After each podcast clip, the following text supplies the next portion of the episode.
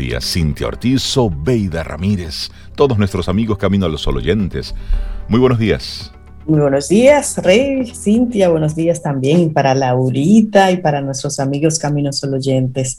Eh, yo estoy bien, Rey, y yo espero que tú también, y Cintia y Laurita, ¿cómo tú estás? Confírmame ahí. Me gusta eso como dices. estoy bien. Sí, estoy bien. Hay que hacer ese inventario en las mañanas y pasárselo por el cuerpo. ¿Cómo me siento hoy?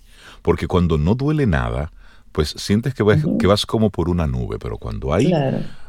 óyeme, una uña que te moleste, ya, ahí el día se va centrando en ese momentito, en ese punto de dolor. Por eso es bueno pasar su inventario.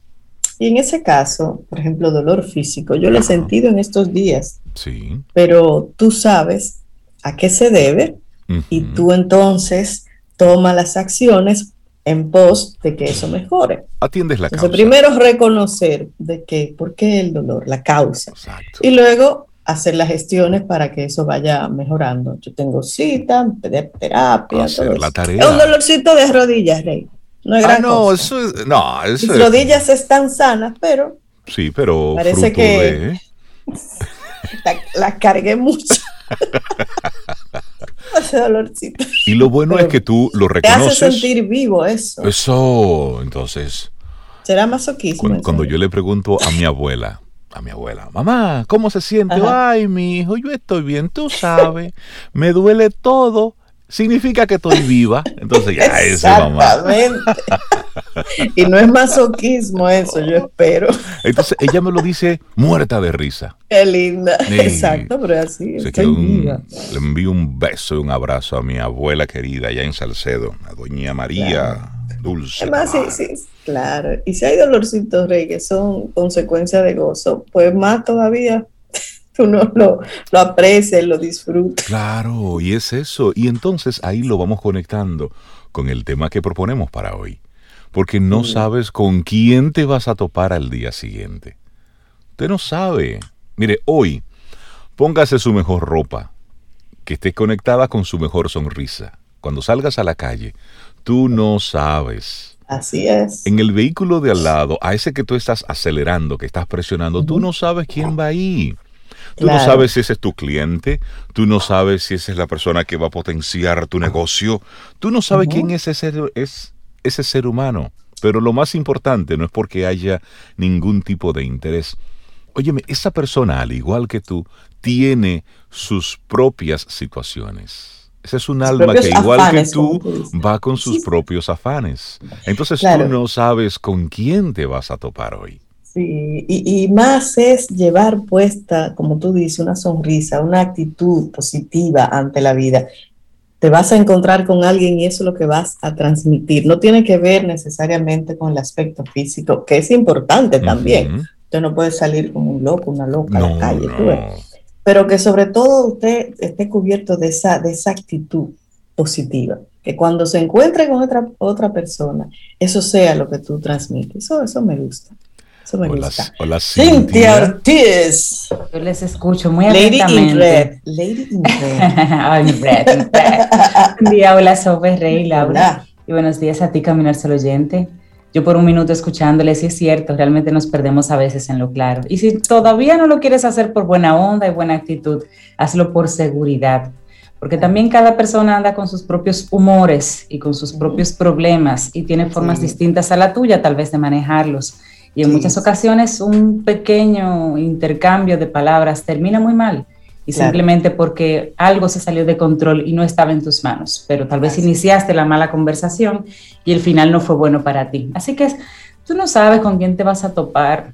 Sal buena onda, sal buena, onda. El día comienza de una forma, pero tú eres quien le da la ruta final. Tú eres quien sabe cómo transcurre ese día y cómo, y cómo termina. Así que vamos a, a ponernos esa, esa, ropa tan bonita que se llama sonrisa, que es gratis, que, que, nadie la compró. hay, hay, días que uno se siente así como atribulado. Esos días yo no salgo de mi Sí, que es decir, con el feo revuelto. No, no, no. en todo el sentido de la palabra. Sí, sí, sí. por preocupación. ¿Sabes qué también me pasa? Si llego a salir, si llego a salir a mi casa y veo como algún inconveniente, sobre todo con el vehículo. Ante el primer aviso, recoge. Me devuelvo. Sí, porque el vehículo y yo tenemos como una conexión energética. Ajá.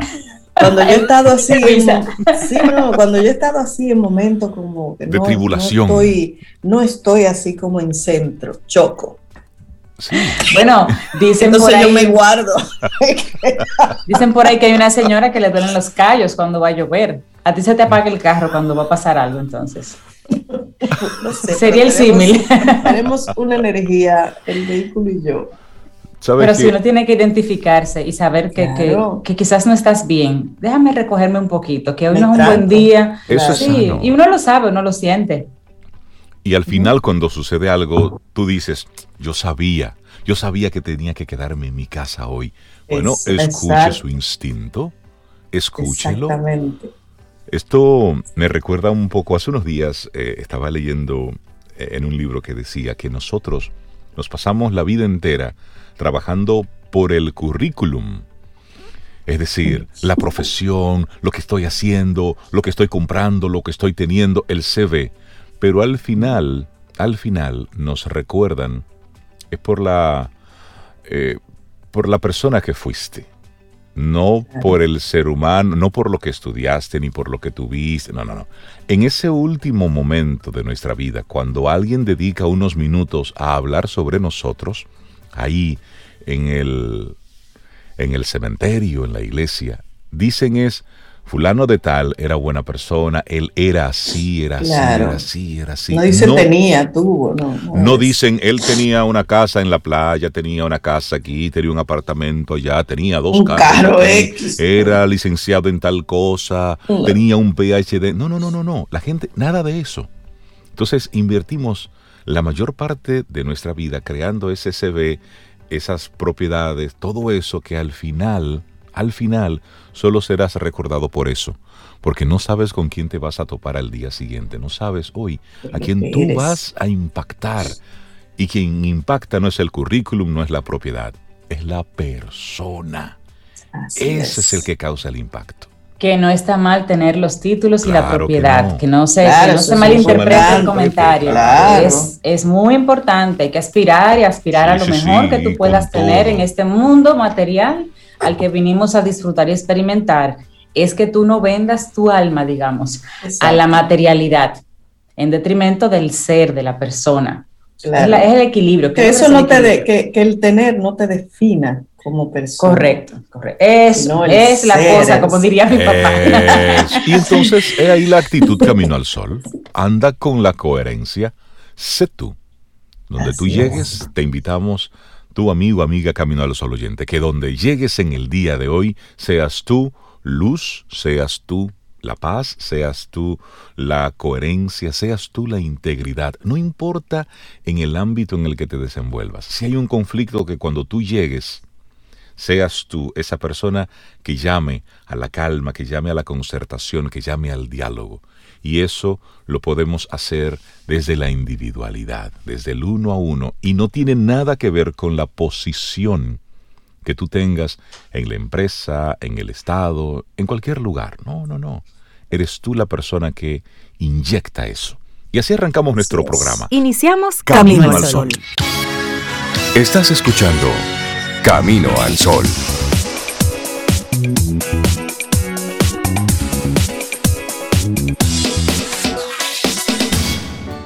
Laboratorio Patria Rivas presenta En Camino al Sol, la reflexión del día.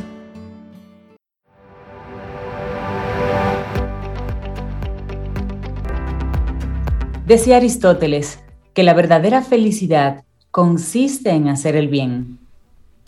Eso, Aristóteles. Te compartimos nuestra reflexión para esta mañana. Me encanta el título. Dramaturgia social. ¿Cómo encadenamos fachadas para interactuar? Ay, qué terrible. Eh, terrible esto. Sí, sí, sí. Y bueno, cada vez que nos relacionamos con alguien, Cambiamos nuestra forma de expresarnos, cambiamos nuestra imagen y hasta nuestras palabras. Según Goffman, las personas somos actores en nuestras relaciones e intentamos mostrar la mejor máscara que tenemos. ¿Qué les parece, Cintia, Rey, Laurita, amigos Caminos Solo Oyentes? ¿Están de acuerdo con eso?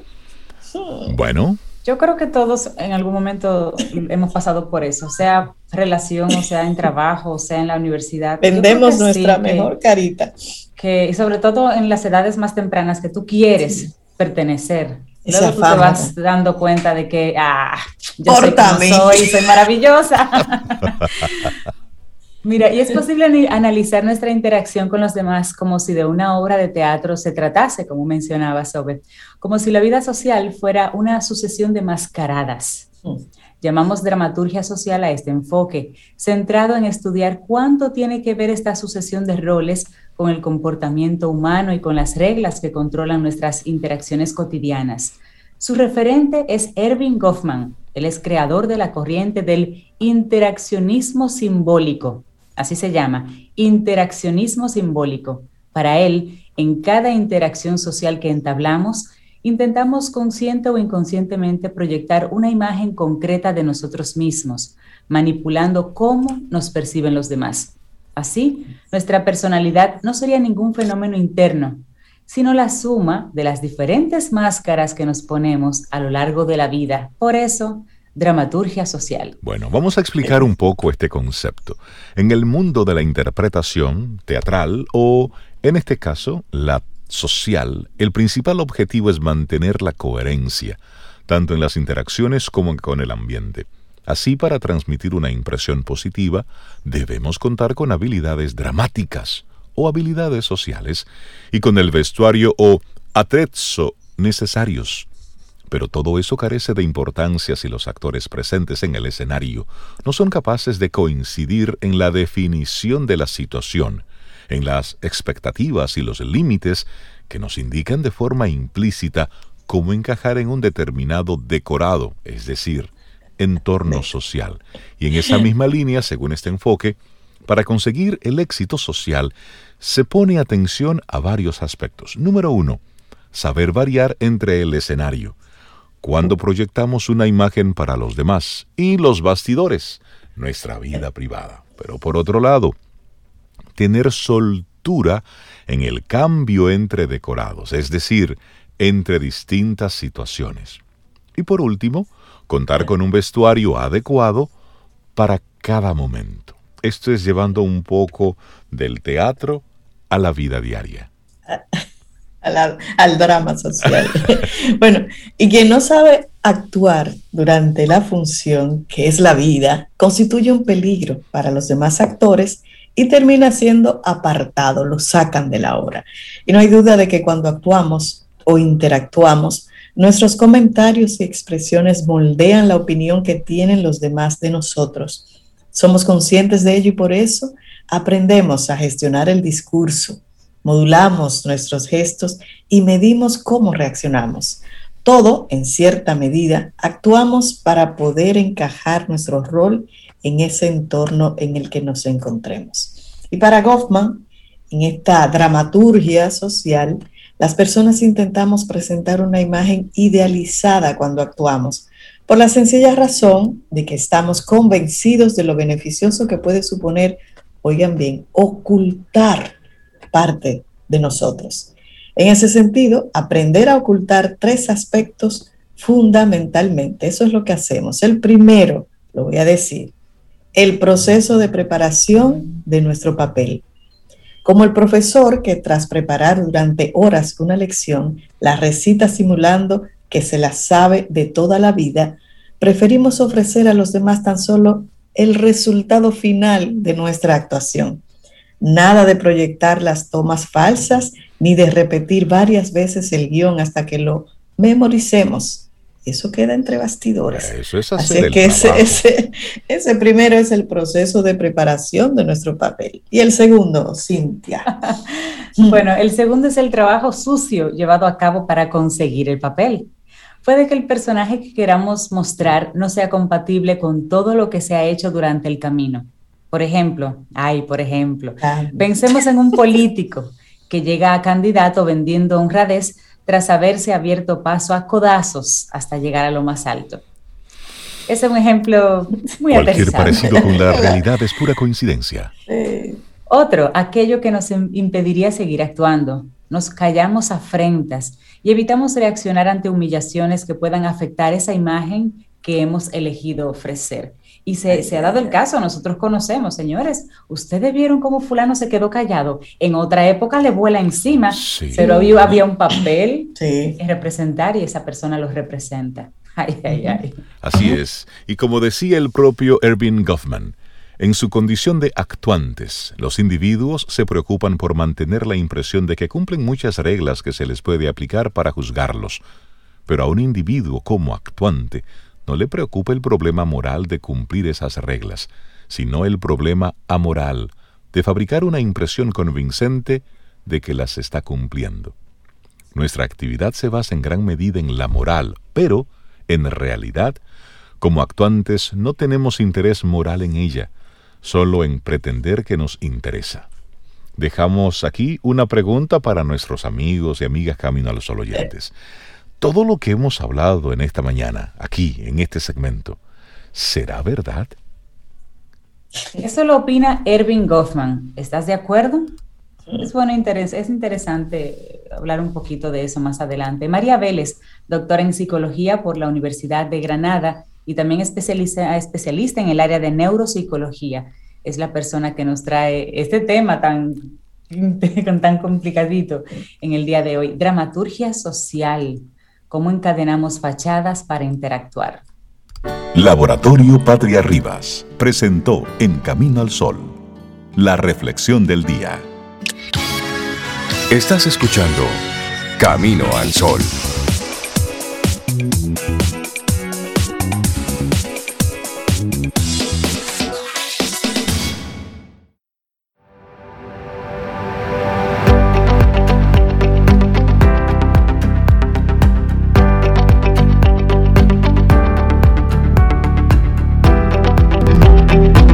Se hace por amor está más allá del bien y del mal. Nietzsche. Más allá del bien y el mal. Tenía que ser, tenía que ser Nietzsche. Fénix Pérez, nuestra coach personal aquí en Camino al Sol. Fénix, buenos días, ¿cómo estás? Buenos días, yo estoy muy bien y muy contenta y muy tranquila aquí. Tranquila, ansiosa de compartirle de compartirles lo que la conversación de hoy. Ah, Sí. Ante grandes retos, pasitos de bebé. Baby steps.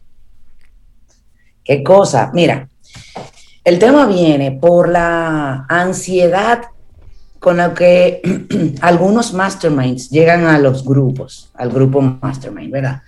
Siempre llegan, eh, es un grupo de negocios, entonces llegan con objetivos que tienen y que por alguna razón no arrancan. No arrancan. Y una de esas razones es la percepción de lo grandiosa que es y de lo difícil que es la meta. La meta.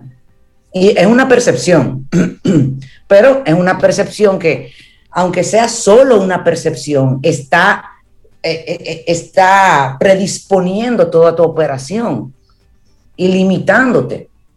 Entonces, ¿qué hacer para calmar esa ansiedad? ¿Mm?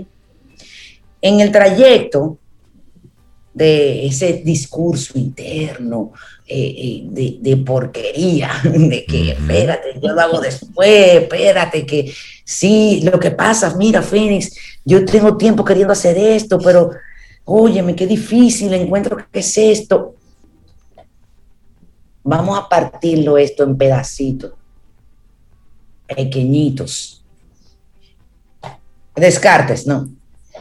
entonces, esos pedacitos pequeñitos, tú eliges uno, uno solo, y ese entonces es con el que tú vas a trabajar.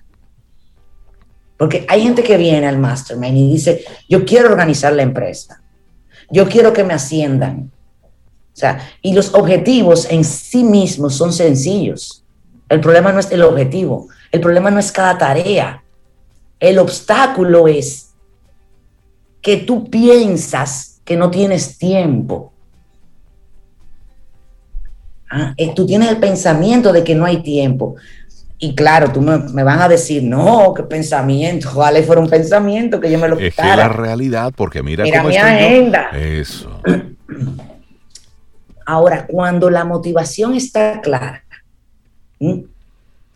y el no hacer eso o duele demasiado o te gustaría o, la meta es demasiado motivante, entonces no va a haber ningún obstáculo.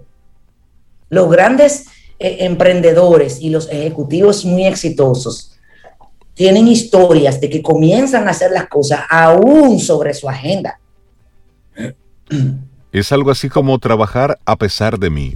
Fénix, esto es algo así como comernos un elefante de a mordida. De a pedacitos. De a pedacitos. De a pedacitos. Para, para calmar la ansiedad. Entonces, ¿qué pasa? Usted conoce el efecto bola de nieve.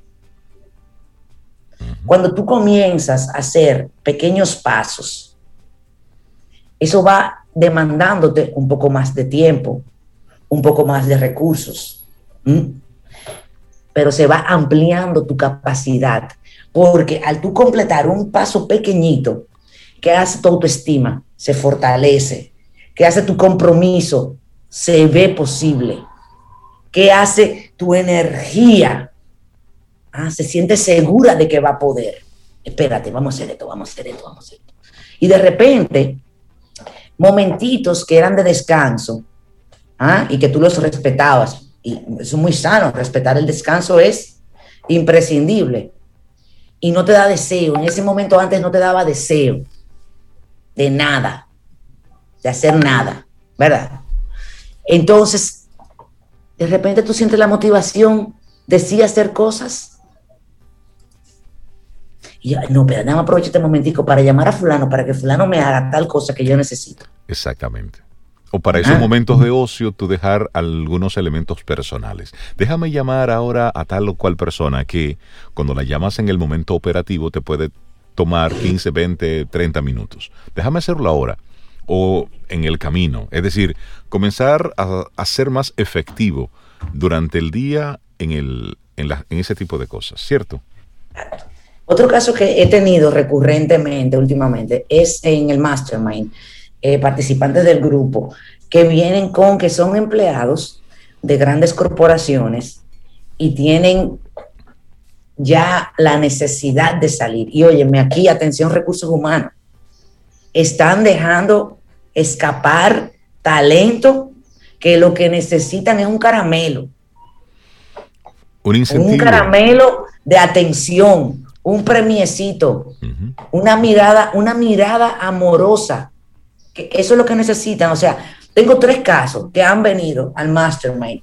En el último año, mm, eso es mucho, eh, porque ya el Mastermind en sí mismo es un filtro. Claro. Que dicen, Fénix, no me reconocen, no valoran nada de lo que hago, me tienen presionada, tengo tanto tiempo haciendo lo mismo, nadie se da cuenta y a veces me gustaría eh, regarme, regarme como los vómitos. Decir tres cosas ahí. Pero imagínate, no puedo hacer eso, no le puedo pasar por encima al jefe. ¿Ah? Y vienen con este muñeco y tú dirás, pero ¿cómo se aplica el baby step aquí? Primera pregunta, ¿has comentado tu, tu decepción, tu falta de motivación? Yo se lo he dicho a mi jefe directo. Ah, pero es que él no lo va a escalar. Porque recursos humanos y la, y la directiva lo que lo ve es a él como poco líder, mal líder. Exacto. Entonces, Correcto. comienza a mandar correitos. Ese trillo, comienza a hacer un trillo. Primero con tu jefe. Dale cuatro correos. Jefe, eh, de manera formal le quiero comunicar lo que ya verbalmente le he informado. En reiteradas ocasiones. En reiteradas ocasiones, exactamente. Entonces, comienza a dejar un trillo. Ese pequeño paso va a hacer la diferencia entre el trato que te dan y cómo sigue la, entre la percepción y el trato, como comienza a cambiar. Comienzan a percibirte diferente, porque ya estás haciendo una solicitud formal. Y eso quiere decir que hay un compromiso dentro de ti, contigo mismo y con la institución. Porque es más fácil salir a buscar empleo y escapar. Pero a mí me interesa que mis masterminds cumplan el ciclo de hacer todos estos baby steps para que si, si deben de salir, salgan no solo por la puerta grande, sino así inflado, la autoestima así, mira, felices, así, robustos, que hagan lo que tienen que hacer. Igualmente pasa cuando llegan, y he tenido varios casos con la pequeña tarea de que tengo que organizar la oficina, el negocio, 40 empleados. ¿Cómo yo organizo 40 empleados? claro, tú no encuentras la puerta para iniciar, pero es una cosita a la vez. Me dicen, Fénix, ya yo hice eso. Ah, muy bien. Entonces, ¿qué es lo que pasa? No, que me llama un cliente y me dice, no han venido a atenderme. Entonces yo tomo el equipo y le digo, no, yo me ocupo de este caso. Entonces le digo, es que tú le estás quitando la antorcha. En vez de empoderarlo, tú le estás quitando todos los recursos a esa persona. O sea, tú no vas, tú no estás criando un líder, tú estás cultivando un líder, estás cultivando un, un aminopli, un muchacho de mandados. Exactamente. Ah, entonces, y dice, no, yo sé que yo soy el primer obstáculo, pero yo no puedo soltar así. Es cierto, usted no puede soltar así porque la responsabilidad no se delega. No. Y usted como empresario, usted como empresario no puede decir, ay, no, fue que eh, el, el, instalador instaló mal. No, porque al, final la demanda es para usted. Exacto. Entonces, ¿qué pasa? Vamos a comenzar a soltar poquito a poco, un baby step a la vez. Entonces ellos tienen una reunión todos los días a las 8 de la mañana. Pues esta semana usted va a ir a tres reuniones nada más, porque usted no es parte del equipo técnico, usted es el dueño. No, pero Feni, claro que tú vienes de ser técnico, es normal que tú quieras estar en todo ahí, pero tu rol cambió. Hay que entrenarte para ser el dueño, no el líder, no, el dueño. Y enfocarte en los negocios, en, los macro negocios y en alianza con entidades, etcétera. Sí, traer negocios donde tú puedes aportar más valor, que a veces es eso, Fénix, descuidamos donde yo en este momento profesional en el que me encuentro aporto más valor. Está bien que la parte técnica te pueda gustar, que el, el día a día eh, sea lo que motivó el que tú comenzaras ese negocio, pero llega un momento donde tus horas son muy caras. Es, un poco de, ponerlo así, decir, tus horas tienen un costo. Entonces, donde tú eres más efectivo. y ese es un ejercicio interesante de hacer. Claro, y ese ejercicio que tú propones, Reinaldo, son dos ejercicios a la vez, porque está el, el soltar el control, que además te mantiene entretenido y te mantiene evadiendo algo que a ti no, posiblemente, posiblemente no te gusta tanto. O como es desconocido, no sabes si te va a gustar o si lo vas a saber hacer, porque es como entrar a todo un campo de conocimiento, ser dueño de un negocio hay un momento, yo lo he visto en mis masterminds, en el que le es revelado que ahora ya no son técnicos en esto, buenos publicistas, buenos, no, ya no son eso, nada de eso importa, son propietarios, gerentes generales. ya un gerente general no, no, no hace, no puede, no, es que no le va a dar el tiempo. Claro. ¿Mm? Entonces, eh, entonces son dos ejercicios, soltar e incorporarte a ser el dueño, a tener esa visión y alimentar las tareas estratégicas. Pero no hay que hacerlo todo de una sola vez. Comienza poco a poco a ganarle confianza a tu equipo. Esta persona específica, la de la, de la reunión de los lunes, de, de, de todos los días a las 8 de la mañana con el equipo técnico, ya él está yendo una sola vez a la semana y está atendiendo la parte que para él era sumamente desagradable y está comenzando a interesarle, la parte administrativa. Que él estaba, me he quitado de bulla porque eso lo maneja alguien de mucha confianza.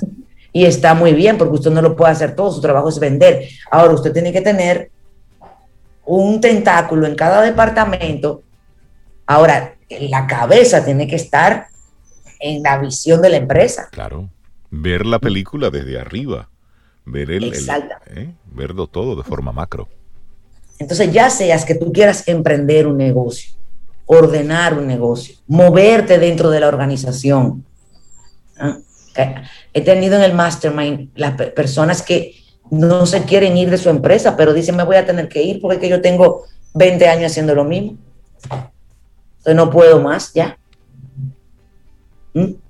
Entonces todo eso comienza con baby steps.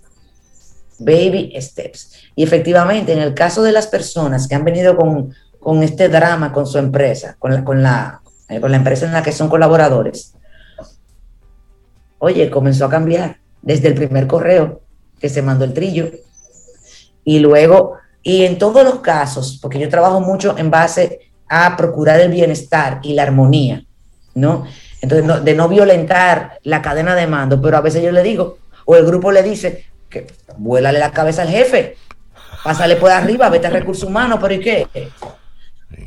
Se dan esas opciones en el mastermind, es parte de la, de la libertad del grupo, para que la persona, el participante vea que ciertamente hay muchas opciones y que una de ellas es la que es apropiada y congruente, que es congruente con sus valores, con su perfil persona profesional y con lo que quiere dejar en esta organización. Entonces, una de ellas salió de la empresa y la jefa directa, que era una villana dictadora, no es así, pero tú sabes, mi la percibí así, una dictadora. Eh, le dijo, te entiendo completamente. entonces la jefa de la jefa la quiso retener. otra, le, la institución no quiso dejarla ir.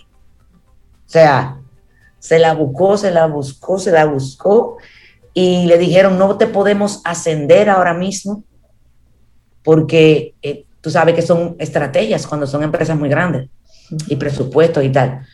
Pero si tú aceptas, te quisiéramos mover a tal departamento de manera horizontal. Y esta persona, por primera vez en su vida, tenía un, tiene un equipo de 10 personas a su cargo, que es algo que ella quiere fortalecer, el liderazgo. ¿Ah? Dejó de hacer impuestos. tenía 16 años haciendo impuestos. Ay, pero eso aburre a cualquiera. Mucho duro. Ella, Oye, ella tenía cargo, un cargo alto, pero el cargo no implicaba cambio de funciones. Simplemente es una formalidad de la empresa para con las leyes. Pero seguir haciendo lo mismo. Pero usted sigue haciendo, porque lo hace muy, lo haces muy bien. Que entonces esa es otra retranca. Cuando tú tienes a una persona que hace algo muy bien, el tú soltarlo y eso, y eso es un reto para, para la organización en sí misma. Y llega un momento que, ni siquiera que te aumenten un salario. No, no, no, es otra te motiva porque es, es moverte, hacer algo diferente lo que te motiva. Sí, no, oye, esta persona fue a buscar eh, empleo fuera, ella exploró eso antes de llegar al mastermind. Y ella dijo, mira, el paquete que yo tengo donde estoy no, no es, o sea, no, no me lo han ni siquiera igualado. Parece que el mercado, ¿verdad? Y pandemia, no sé qué. Eh, y yo lo he hecho por desesperación porque ya yo no aguanto más de lo mismo. Y la institución que me encantó esa empresa porque es muy sabia, es muy sabia. Entendió. Y ella tenía cuatro años supuestamente haciendo la gestión con la jefa. Pero cuando mandó el primer correo, ahí comenzó todo a cambiar. Ahí comenzó todo. Y no tuvo que, que volarle por encima a la jefa, no tuvo que hacer nada eh, que no estuviera en su esquema ético. ¿Mm? Ahora, salió del Estado, porque ella, ella mandó un cañón de energía, comprometido con ella, con ella primero y con su familia, y entonces con la empresa. Ante grandes retos, baby, steps. Pequeños pasitos. Hoy, tu amigo, amiga, camino al sol oyente, ¿qué harás diferente en tu espacio laboral para cambiar las condiciones? Pero, repito, ¿qué harás tú? Porque siempre estamos esperando que el otro me reconozca, que el otro me vea, que el otro me valore. Pero, ¿qué harás tú hoy en pos de eso que tú quieres? Fénix, gracias por el aprendizaje que que nos dejas. De verdad que sí. Muchísimas gracias. La gente que quiera conectar contigo y con todas esas cosas maravillosas que tú pones en práctica ahí. Mira, para ver mis programas están todos en la página web fenixperez.com. Ahora, como Camino al Sol Oyente, escríbeme directamente 809-307-6610 o si eso es muy personal para ti, fénix arroba un correo Tú me, tú me escribes lo que quieres trabajar y yo te voy a decir cuál programa te conviene. Mm, porque a veces quieres, quieres entrar al mastermind, pero yo prefiero que hagas una preparación previa. Ah, es sano, es sano. O, toca mejor coaching. O sea, todo para que aproveches mejor. Claro. Entonces, sígueme en mis redes sociales, Fénix Pérez Moya, y ve a mi canal de YouTube que hay muchos videos con herramientas sencillas rápidas, herramientas y pensamientos que posiblemente tú los has tenido, pero no los has escuchado en otra persona. Entonces, ahí ve a mi canal de YouTube, Fénix Pérez Moya, que hay mucha información también para ti. Buenísimo. Fénix, que tengas un excelente día. Escucha, escuchas. Camino al sol. Camino al sol. Hoy hablamos de ser coherente de tener esa, sonrisa puesta y porque no sabes con quién te vas a encontrar. Y la siguiente frase es de Jaime Balmes. Jaime Balmes dice, el pensar bien no le interesa solamente a los filósofos, sino a las personas más sencillas también. Pensar bien. Contentísimo de darle los buenos días, la bienvenida en este jueves a Richard Douglas con su opinión personal. Richard, buen día, ¿cómo estás? Buenos días, chicos. Yo encantado de nuevo de volver a estar aquí, esta oportunidad de llegar a los caminos del sol oyentes. Dándole las gracias a ustedes y a CCN por esta oportunidad. Mm. Hoy les traigo una recomendación interesante. Eh, hay una tiene como algo que decirte. Sí, mira, lo estoy mirando a Richard. Él anda como bonitoso hoy, mira, qué lindo, así con su chaco. Muy artista tú, Richard. Esto se llama Echa Baineo. Ok, perfecto. Me gusta. Me gusta. Ok. Dale con la, tu opinión. Hay, una producción norteamericana, pero que está hecha por, un, por unos coreanos. Y cuenta la historia de unos coreanos que tratan de insertarse en el mercado laboral Estados Unidos en la década de los 80, cuando estaba Reagan. Es un coreano que está empeñado en que él va a hacer un huerto, una vaina, para vender los vegetales eh, coreanos en Estados Unidos, a los coreanos.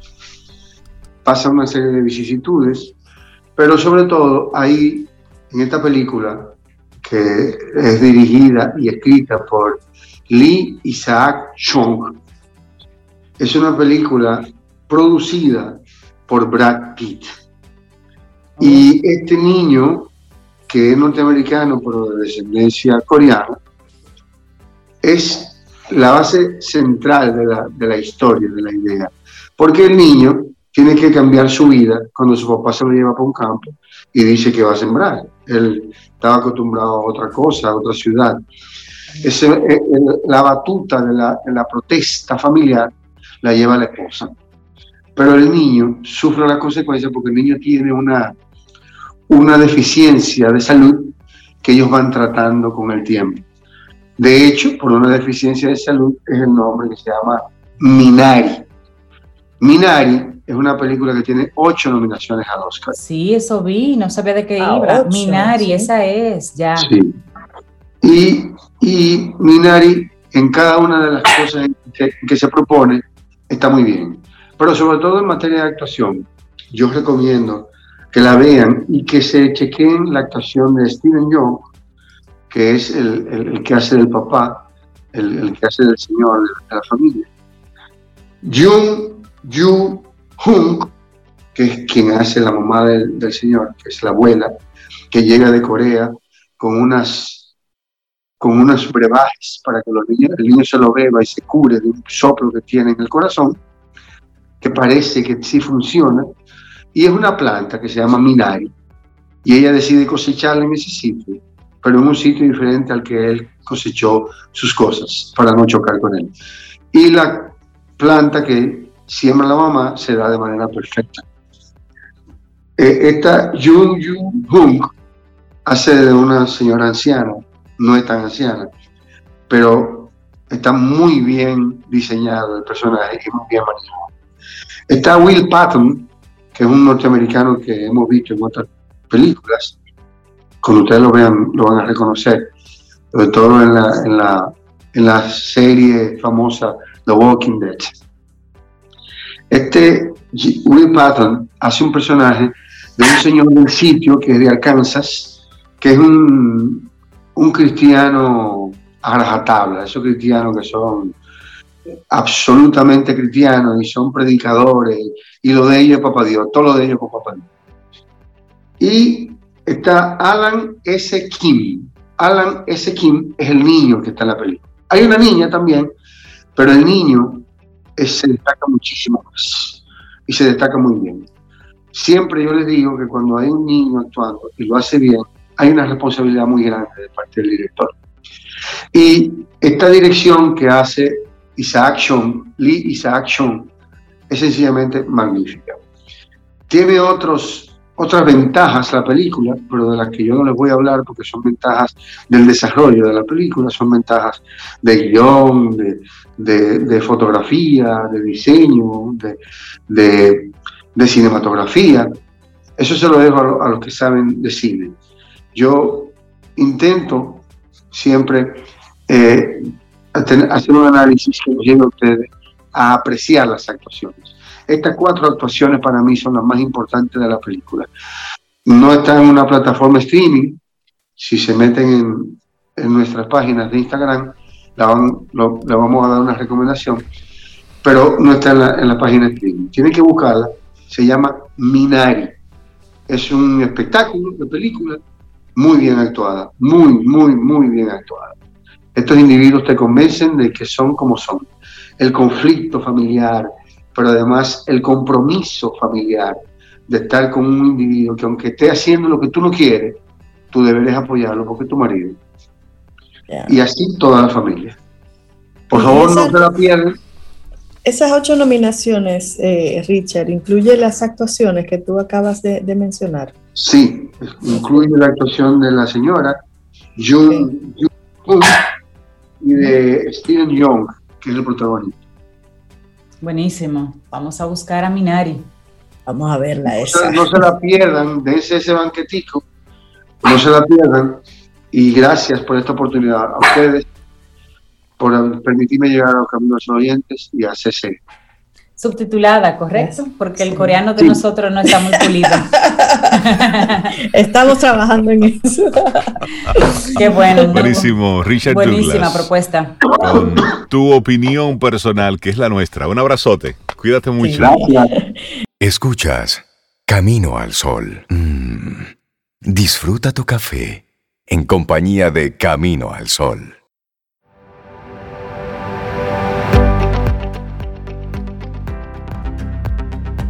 Coherencia y flexibilidad, la clave de todo crecimiento personal. Intenta ser consecuente, pero abierto al cambio. Una frase de Walter Rizzo, 1951. 8.25 minutos, vamos avanzando. Esto es Camino al Sol. Te recuerdo el tema que te proponemos, que estamos hablando de ello desde temprano. No sabes con quién te vas a topar al día siguiente. Por lo tanto, anda con la coherencia sé tú, porque en este momento tú no sabes con quién vas a coincidir en los próximos cinco minutos. Y si tú coincides contigo mismo en la calle, y si eres tú que te sorprendes a ti mismo ahí. Ah, oh, mi mismo. Oh, mi mismo. ¿Cómo estás? Hacía tiempo que no te veía. ¿Cuándo fue la última vez que te tomaste un café contigo mismo? Piénsalo. Esos momentos son buenos. Y seguimos avanzando aquí en nuestro programa Camino al Sol. Mira, la cantante Xiomara Fortuna el pasado viernes lanzó el álbum Viendo a Ver. Y entonces mandó una nota de prensa. Sabemos que Xiomara está en estado de recuperación. Y me gusta esto de viendo a ver una producción de la compositora Xiomara Fortuna en la cual se renueva en la fusión de los ritmos dominicanos con música contemporánea. ¿Sabe que Xiomara le encanta hacer fusiones, experimentos, las colaboraciones? Esa es la naturaleza de su música. Y entonces esta producción tiene ocho temas y también tiene un bonus track. Esos, esos regalitos escondidos me gustan, los bonus track. y es una versión del tema San Antonio, Legua que es con el con Vaqueró, que tiene este bonus track. También tiene varios, varios invitados, artistas dominicanos, jóvenes que están ahí involucrados con, con Xiomara Fortuna en Viendo a Ver. ¿Sobe? Es más, te voy a poner ahorita una... Me va a poner algo de, sí, para complacerte, claro. para, complacernos porque yo me complazco cuando sí, escucho sí, sí, Xiomara Fortuna. Verlo, que, está, que está pasando. Y tú sabes que lo interesante de esto, de, de saber lo nuevo que está pasando, es que a veces la gente se casa con un artista. Y en nuestro país hay mucha gente haciendo buena música, pero que lamentablemente no ha tenido la difusión o no ha caído en la gracia de ciertos circuitos. Entonces esa música se queda ahí que solamente las conocen algunas personas, familiares, amigos, allegados, pero hay mucha gente haciendo buena música. gente, gente joven, gente nueva que está comenzando, pero también gente muy experimentada, con mucha experiencia, que también sigue produciendo contenido de calidad y solamente se le recuerda por aquel gran éxito que tuvo. Y no se dan cuenta de que son artistas en etapa productiva y que siguen creando cosas nuevas. Por, eso ejemplo, la misma, la misma, el rango. La misma Xiomara Rey, la gente mm, tal vez no la conoce como merecería ella que la conocieran. Tiene unos 40 años, más de 40 años, porque el año pasado ya celebró sus 40 años en la música. En la música. 40 años. Claro. Así que vamos a abrirnos un poquitito, a experimentar, a conocer. Hay mucha gente que está haciendo cosas bien chéveres. Mira, y seguimos nosotros recibiendo gente interesante en nuestro programa Camino al Sol. Hoy tenemos a Luz González de Pretty Busy Club para hablar de emprendimiento femenino en tiempos de pandemia. Luz, buenos días, bienvenida a Camino al Sol, ¿cómo estás? Súper feliz y contenta de estar aquí con ustedes. Hola Luz, bienvenida. Hola, bienvenida otra vez, Luz. Sí. Cuéntanos lo nuevo de Pretty Busy Club. Bueno, para los que no conocen la plataforma, eh, es una herramienta de negocios que tenemos a disposición de los emprendedores y las emprendedoras. Digo los y las porque realmente no es exclusiva para mujeres, a pesar de que ese es nuestro enfoque. Eh, y esta plataforma pues está abierta, ya nosotros, nosotros tenemos la membresía abierta en este momento y es una plataforma donde van a poder encontrar todas las herramientas que necesitan para emprender su negocio o para reestructurar el negocio que ya tienen vigente. ¿Eso qué quiere decir? Que ahí dentro vamos a tener contenido curado. Nosotros hemos creado una ruta clave que te permite eh, pues rediseñar y analizar un poco qué está ocurriendo con tu idea o con tu negocio actualmente y poder sacar mejores eh, mejores eh, ideas y mejores, y, y, valga la redundancia, mejoras a todo lo que es tu modelo de negocios. También nosotros tenemos acompañamiento para emprendedores, donde todos los meses pues abrimos la conversación a que tú puedas preguntar, poner a disposición también tu conocimiento y tu experiencia como persona de negocios y a la vez responder cualquier duda o inquietud que tú tengas sobre tu modelo. Y estas son las mentorías que nosotros hacemos todos los meses con las miembros exclusivamente. Y hace un sinnúmero de herramientas y una que nos encanta mencionar es el acceso a conocimiento de expertos. Nosotros todos los meses llevamos dos expertos a que te hablen de un tema puntual eh, sin costo adicional, simplemente es una, un aporte más a la comunidad donde tú vas a poder tener acceso a los grandes expertos de todas las áreas de negocio, finanzas, marketing, desarrollo web, todo, para que tú puedas nutrirte y si te toca, por ejemplo, hacer tu página web, pues ya tienes una base de datos completa donde tú vas a poder buscar conocimiento de expertos que está a tu disposición. Y así sucesivamente tenemos muchos beneficios más, pero básicamente es una plataforma que te permite conectar y pensar estratégicamente en el siguiente paso, el siguiente nivel de tu proyecto. Interesante, hoy más que nunca. Busy Club, eh, cuando hablas de una plataforma, ¿es una, ¿es una web, es una comunidad virtual a la que tenemos acceso una vez somos miembros? Exactamente, ¿O hay un espacio físico también? No, Pretty Busy Club es una comunidad ya internacional. Nosotros tenemos más de 300 miembros alrededor del mundo en más de 25 ciudades. Entonces es cuando te digo plataforma es literalmente que te vas a poder loguear con tu usuario y contraseña, vas a poder acceder a la plataforma que tiene la ruta clave, que tiene el acceso a las mentorías, a la base de datos de masterclasses y que también tiene una comunidad virtual donde vas a poder conectar con cualquiera de las miembros, que es otro plus súper interesante. Si, por ejemplo, tú tienes una tienda de ropa, por decir cualquier cosa, y necesitas expandirte a Latinoamérica, y nosotros tenemos personas en México, pues tu primer approach es ir a la comunidad y preguntar, yo estoy interesada en abrir en México, ¿alguien es de México? Y puede ser que diga, sí, yo te pongo en contacto, etcétera. Entonces es un networking súper interesante porque tenemos mujeres en todas las industrias casi, casi todas. Esa era mi primera y siguiente pregunta, por curiosidad. ¿Qué, qué industrias están ya vinculadas aquí en, en Pretty Busy Club? Uf, nosotros tenemos desde profesionales independientes, dígase contables, abogadas eh, y cualquier tipo de, de, inclusive hasta médicos, doctoras, de todo tipo, eh, pero también tenemos plataformas digitales, tenemos startups tecnológicas, tenemos también eh, tiendas físicas, tenemos e-commerce, tenemos de todo, realmente como tenemos 300 miembros y vamos contando. Y ahora con el, con el Open Call que tenemos las puertas abiertas recibiendo nuevos miembros, pues se suman cada día diferentes experticias y diferentes industrias. Y eso es lo que hace rica la comunidad, porque a pesar de que, por ejemplo, yo no esté involucrada en temas de tecnología, si tengo personas ahí dentro que saben de tecnología, a la hora de yo hacer algo, pues tengo a quien preguntarle. Yo creo que eso es algo muy importante. Cuando uno está haciendo los negocios, eh, poder conectar con gente que te valide si el suplidor que tú estás contratando es bueno, o qué tú necesitas realmente y no dar patada voladora, como decimos en República Dominicana. Claro, claro, Tratar, de, tratar, claro, tratar de minimizar el riesgo. Es una de las cosas que hacemos cuando tenemos el negocio. Tratamos de minimizar el riesgo lo, más que se pueda. Luz, y, si hay mujeres caminos solo oyentes, como debe haber, eh, que estén interesadas, ¿cuál es el proceso para pertenecer a, ese, a esa plataforma. de ustedes? Y los beneficios que yo como mujer emprendedora cuando me inscribo. Sí, eh, es súper fácil. Eh, se entra a prettybusyclub.com, que es nuestra página web. Ahí arriba hay un banner ahora mismo colocado, que es el, el banner de Estamos Abiertos.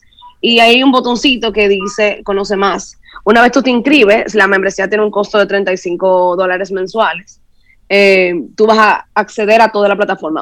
automáticamente tú te inscribas y hagas el pago, que es un proceso súper sencillo. Eh, vas a recibir un correo de bienvenida y automáticamente una página donde te va a explicar todo lo que tienes que hacer y todo lo que puedes encontrar. Eh, es interesante también, pero nosotros usamos una plataforma de comunidad virtual, aparte de la plataforma a la que van a acceder con la ruta y, y los masterclasses y las mentorías que es Slack, donde vas a tener acceso a toda la comunidad, inclusive a escribirme a mí, escribirle a, mi socia y escribirle a cualquiera de nuestro equipo para soporte de cualquier, de cualquier índole. Mm, sí, conocemos Slack. ¿Cuál sería el requisito mínimo indispensable para aquella mujer que quiera participar de esta plataforma? Me encanta esa pregunta porque eh, nosotros hablamos mucho y somos una comunidad, yo diría que con una connotación bastante fuerte en este tema. Y es, esto no es una pastilla mágica. Eso quiere decir que, porque tenemos hoy en día el tema de emprendimiento y de negocios, eh, está muy a flor de piel. Todos queremos tener un negocio, entendemos que eso es parte de nuestra libertad financiera y está súper bien. Pero eh, también hay que entender que no hay pastillas mágicas, hay que trabajar. Entonces, requisito número uno es entender que debes de disponer de tiempo para dedicarle al próximo nivel de tu negocio ir con hambre de aprender y de, y de, y de ejecutar, sobre todo. Pero básicamente es eso, porque no importa si tú estás en etapa de idea o si ya tienes un negocio que tiene muchos años funcionando, la plataforma y las conexiones y las clases y toda la mentoría igual te van a funcionar. Entonces, eh, realmente el requisito número uno es tener hambre de crecer, entender que hay que fajarse y que esto es una herramienta y es como un taladro. Si yo no lo prendo y no lo pongo donde va, no hace, no hace el hoyo en la pared. Entonces, exactamente lo mismo. Buenísimo. Vamos a recordar a, todos los amigos, amigas Camino a los Sol oyentes, cómo encuentran la plataforma y para ponerse en contacto con ustedes. Claro que sí. En nuestras redes sociales nos pueden encontrar como Pretty Busy Club. Eso es Pretty con doble T Y, Busy con Y al final, Club. Igual en, en nuestra página web, prettybusyclub.com. Buenísimo. Bueno, pues darle las gracias a Luz González y le mandamos un saludo a, a Miyuki, a tu socia. Un abrazo, esperamos conversar con ella y felicitarlas por, por todo lo que están haciendo. Gracias. Un abrazo. Ten un buen día, un buen despertar. Hola. Esto es Camino al Sol. Camino al Sol.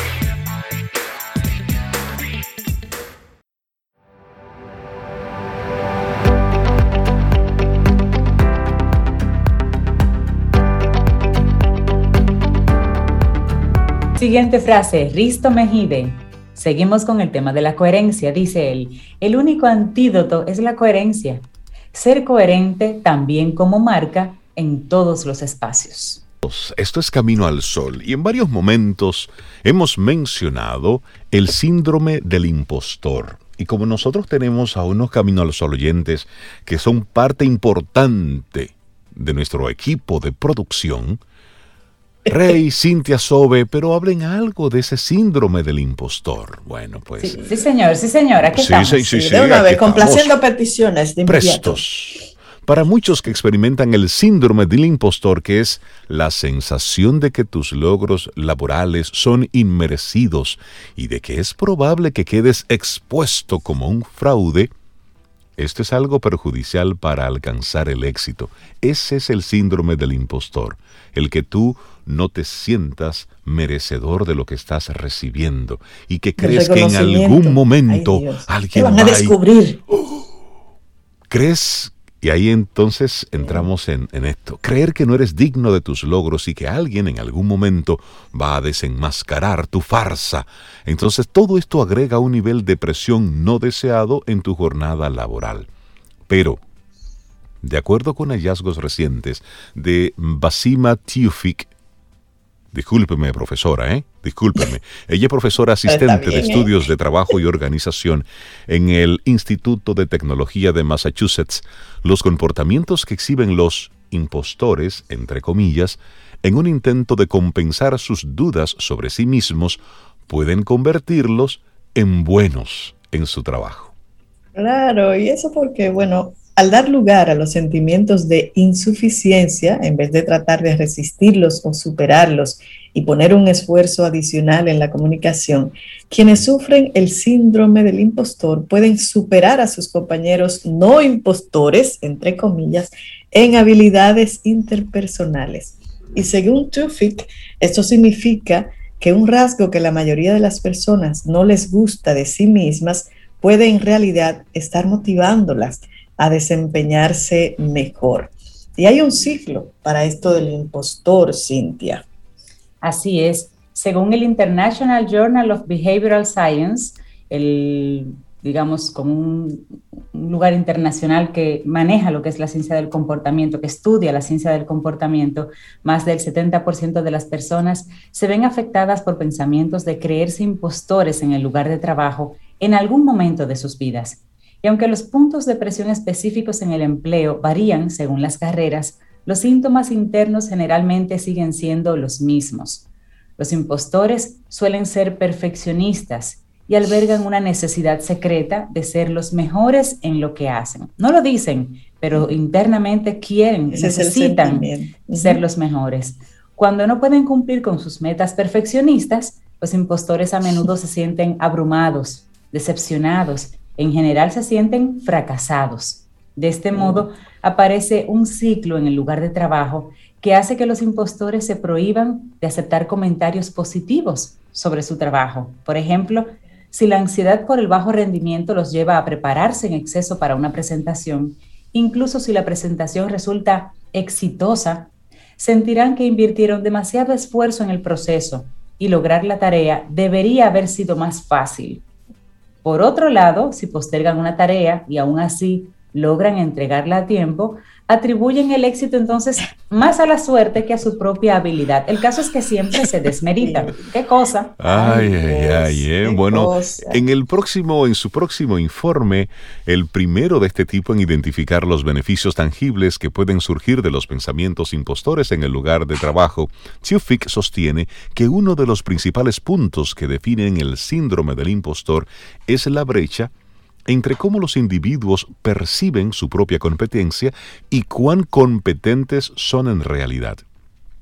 Fick quería descubrir cómo esa grieta sobre la competencia percibida podría afectar las carreras de los impostores, tanto en términos de la calidad de su trabajo como en, en su posición social entre los colegas. Óyeme, es, un asunto bien complejo, ¿eh? Sí, mira, y ella comenzó trabajando con supervisores en una firma de asesoría de inversiones, quienes observaron y calificaron durante dos meses las habilidades interpersonales de sus empleados, algunos de los cuales estaban experimentando pensamientos de impostor. Y lo que descubrió Tufik fue que a pesar de las dudas, los trabajadores financieros que experimentaban pensamientos impostores en realidad eran calificados como más efectivos interpersonalmente que sus pares. Los supervisores los describieron como mejores colaboradores que trabajan bien con sus colegas. Y luego observó a un grupo de estudiantes de medicina en etapa avanzada que estaban a punto de comenzar sus prácticas clínicas. Algunos de ellos fueron inducidos por primera vez a experimentar pensamientos de impostor al escribir sobre un momento en el que lo sintieron en el pasado, un proceso que produce efectivamente las condiciones del síndrome del impostor, incluso en un entorno controlado, eso lo explicaba Tufik. Luego, a los estudiantes se les asignó la tarea de diagnosticar las dolencias de actores entrenados para manifestar los síntomas y el comportamiento de alguien con una enfermedad en particular. Una vez más, Tufik descubrió que los estudiantes con sentimientos de impostores recibían calificaciones más altas de los pacientes por su actitud hacia ellos. Eran más empáticos, mejores escuchando y hacían preguntas eficientes, explicaba Tufik. Bueno, esta profesora del MIT observó también que los estudiantes con el síndrome del impostor mantenían un contacto visual más frecuente, se inclinaban más hacia adelante, afirmaban sobre los síntomas que describían sus pacientes. Y en un experimento final, Tufik estudió a un grupo de personas haciéndose pasar por solicitantes de empleo durante una charla de café previa a la entrevista con un gerente de contratación. Se impresionaban al gerente, si impresionaban al gerente y demostraban que estaban calificados para el puesto, se les daría la oportunidad de realizar una entrevista formal. Al igual que con la prueba anterior, los entrevistados inducidos a experimentar pensamientos impostores fueron calificados como más efectivos interpersonalmente por los gerentes de contratación que sus pares no impostores. Ellos hicieron preguntas más interesantes y proporcionaron respuestas más atractivas. Interesante, esto, ¿eh? Me gusta. Y este pero yo siento que hay un costo, hay un costo emocional ahí. Sí, pero, pero oye, oye este, el síndrome del impostor ha sido estudiado durante décadas, pero hay muy poca investigación sobre sus implicaciones con respecto al éxito. Inclusive los resultados del trabajo realizado por Tufik se asumía ampliamente que la condición era de, como tú decías, Cintia, la condición agobio y esto según Adam Grant, psicólogo organizacional y profesor de la ah, Wharton School of Business de la Universidad de Pensilvania. Su investigación está abriendo nuevos caminos al destacar que los pensamientos impostores pueden ser una fuente de combustible. Puede motivarnos a trabajar más intensamente para demostrarnos a nosotros mismos y trabajar de manera más inteligente para llenar los vacíos en nuestros conocimientos y habilidades. Pero esa sensación de agobio está ahí, aunque existen varias recomendaciones para ayudar a los trabajadores de tratar de superar sus sentimientos de impostores, los expertos creen que el objetivo real debería ser revisar la suposición de que el síndrome del impostor es puramente perjudicial. Claro, porque eh, eh, según este artículo es hasta automotivante. Y es cierto que algunas personas tienen la creencia crónica de que son un fraude. Sí, de que nunca es suficiente. de, que, nunca, exactamente. de que no sé todavía lo que necesito. Exactamente, pero para la mayoría de nosotros se manifiesta como dudas ordinarias sobre si estamos a la altura de los desafíos a los que nos estamos enfrentando. Y aunque este autoescepticismo puede provocar estrés, Cintia, puede provocar miedo o disminución de la confianza en uno mismo, la investigación del Geofic revela que esas dudas son normales e incluso saludables. En lugar de frenarnos, dice ella, pueden impulsarnos, y por eso lo de combustible. Y según Scott Galloway, un emprendedor y profesor de marketing de la Universidad de Nueva York, el mejor curso de acción para los trabajadores que esperan aprovechar este nuevo potencial es dejar atrás el componente de emoción negativa e inclinarse más hacia los sentimientos de impostor. Me gusta esa actitud. Voy a ser impostora de ahora en consciente y, asumida y aceptada partir de ahora. Claro, y centrarse en la brecha de competencia percibida entre tú y tus compañeros y poner tu energía en cerrarla podría darte la ventaja que estás buscando. Pero nuevamente pienso que debe ser estadios temporales, no permanentes, porque no te van a permitir nunca salir de ese agobio si tú vives todo el tiempo haciendo lo, bueno, lo que te sale bien y asumirlo. Y asumirlo siempre como cuestión de suerte. Eso, está en ti. Eso está en ti. Es ver en la otra cara de la moneda, usarlo como dice, usarlo como, un combustible, como un motivador. Claro. Pero cuando sale bien, al final no fue suerte, fue un esfuerzo. Fue trabajo, claro, claro. Que tienes algo que demostrar, estás en modo agobio. Por eso, el tema que te proponemos en el día de hoy no sabes con quién te vas a topar al siguiente día, no sabes con quién te vas a topar en el día de hoy. Por eso, anda con la coherencia. Si sabes, sabes. Si no sabes, no sabes. Tú te preparas, tú haces la tarea, tú estudias, tú haces lo que tienes que hacer.